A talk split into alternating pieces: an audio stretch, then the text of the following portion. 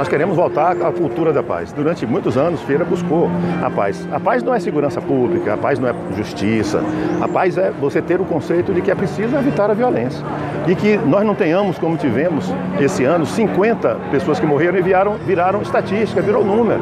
Uma criancinha de dois anos e cinco meses, Kathleen, morreu assassinada no aviário é uma das 50 pessoas.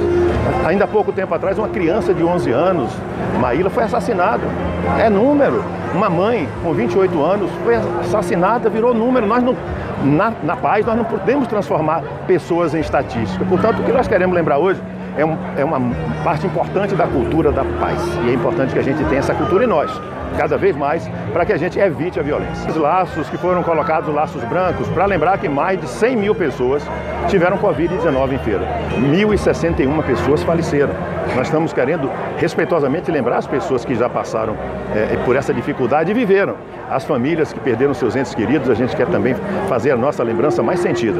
Mas é importante mostrar que no século XX, até agora, no século XXI, foi o evento que mais provocou mortes em Feira de Santana é, em todo esse período.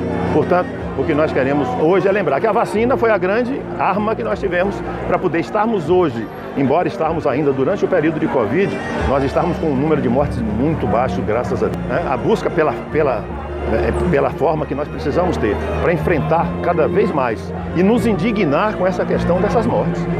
Dia 8 é Dia Internacional da Mulher, foram oito feminicídios em feira só esse ano. E a gente faz o quê? A gente não se mostra, a gente não vai nos manifestar para poder que essas coisas ocorram e para que essas coisas ocorram e sejam punidas, mas para isso é preciso que a gente tenha paz.